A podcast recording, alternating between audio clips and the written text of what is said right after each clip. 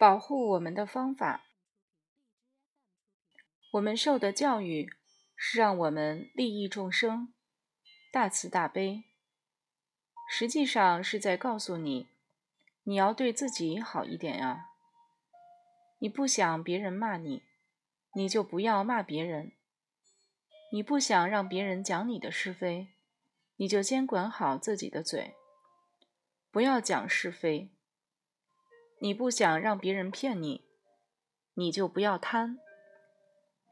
常常有人给我打电话说，我又被骗了。其实不是你的亲朋好友、冤亲债主骗你，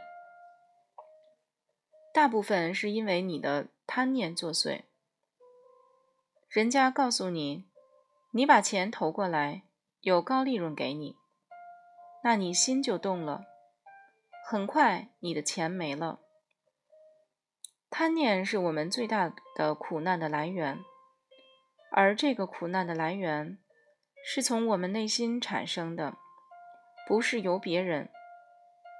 所以，你不要贪的意思是，当你情况好的时候，有多余的能力就去帮助别人，不要求回馈，你就努力去做。当你能力没那么大的时候，你就要保护好自己。助恶莫作，实际上是保护我们的方法。表面听起来，哎呦，这么高尚的情操，这么伟大的思想，我们做不到。只有那些修行者或高尚人士做得到。我们目前管好自己就行了。我们自己过好就行了。问题是，你想过好就要对别人好一点。如果你对自己家人都不好，你的家人干嘛要对你好？你每天发牢骚说和家人关系不好，那你有没有好好检讨一下，你对他们好不好？你对人家好，反过来人家也会对你好。遇到婆媳关系紧张的时候，媳妇总觉得婆婆对自己不好。如果我们做好自己，对婆婆的态度很好，笑脸相迎，伸手不打笑脸人，她也不好意思再做对了。很多人学佛之后，对自己的家人越来越好，儿子对父母孝顺了，婆婆对儿媳孝好了。这个家就变得非常和乐了。有个北方老太太，家境不错，她是家里的权威，可她管不住女儿，她讲什么女儿都对着来的。女儿对妈妈特别不客气，妈妈讲一句，她马上顶十句。她对女儿没辙，她能管得住儿子。儿子比较听话，儿子长大后找了个对象，是个虔诚的佛教徒。老太太自己不信佛，听说未来的儿媳妇信佛，就百般干涉，告诉儿子不能娶一个信佛的儿媳妇。但后来没办法，两人相爱，最终结了婚。后来有一天。老太太没事，就在儿媳妇房间翻书，翻到与心对话，里面说要孝敬老人，她觉得不错，就把那页折起来。回头她就和儿媳妇讲，佛教里也有些东西不错。儿媳妇就问妈妈：“你什么时候开始讲这种话了？”她就说。我觉得每个宗教的存在都有存在的道理。接着又问：“你那个西藏师傅什么时候来呀？”不知道什么时候来，好像听说最近在北京。你能不能把你妹妹带去给他看一看？妈妈，你不是一点都不信吗？我要带妹妹去看什么呀？你带她去看看吧。最好还是教育教育他。妈妈，你自己教育吧。我师傅一般不做这种事，你还是带他去看看，不管效果怎么样，还是带他去一趟。”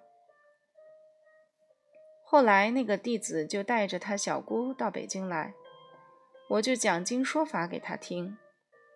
实际上，她是一个很有学问的女孩子，很有想法，就觉得妈妈比较顽固。跟她讲过佛法后，就好很多，真的想通了，以后就皈依了。他皈依后变化很大，对妈妈也客气了。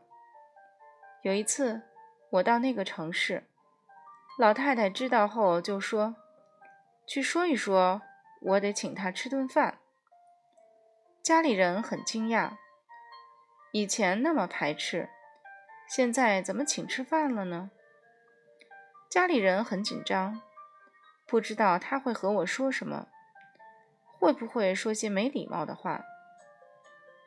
那个弟子就打电话给我：“师傅，我婆婆想请您吃饭，您能不能来呀？”我说没问题啊。我们先到了吃饭的地方，他还没到。他家女儿、儿子、儿媳妇都到了，我就听到声音了。上楼梯时，鞋子哐当哐当的，绝对是女强人的脚步声。门一开就进来了，很精神的一个人，然后坐下来，就表现的。对佛法很有兴趣，他说：“以前不了解，原来佛法这么好啊！我教女儿一辈子都没教好，你怎么一天就教好了呢？”我说：“不是我教好她的，是她学佛学好的。所以，这就是伟大的佛法，能调伏人心。”我们寺庙的东西都是各地信徒捐献来的。大家到那儿以后，有钱的你花再多钱也没人管你；但是你几百亿身家的富豪也是跟大家一起吃住，挤房间打地铺。无论你官有多大，名气有多大，到这里全部存在了。你就是一个普通人，财产是大家共有的。不仅仅是我们这一代的，连着下一代的孩子也是他们的。很多年以后，我们每个人都看到自己囤积的财富享受不尽，所有的一切都是完美的境界。这里面思想永远是崇高的、完美的。我们每个人都尽量让自己变得更完美。如果你信因果，你就会担心，前面造了几个因，后面就会有这样的报应，就会约束自己，就不会有那么多人做贪赃枉法的事了。因果并不遥远，也不复杂，你不触犯法律，自然就不会受法律制裁，不作恶。自然就不会受恶报。所以，保护我们自己最好的办法就是不做坏事。因果定律不仅是约束我们断恶行善的一条定律，更是保护我们行为举止不被侵犯的一种方法。因为我们在遵从因果、畏惧因果的同时，就会去反思因果。从而慎重自己的起心动念和言行举止，少了播撒恶果种子的条件，当然也就会降低尝试恶果的几率。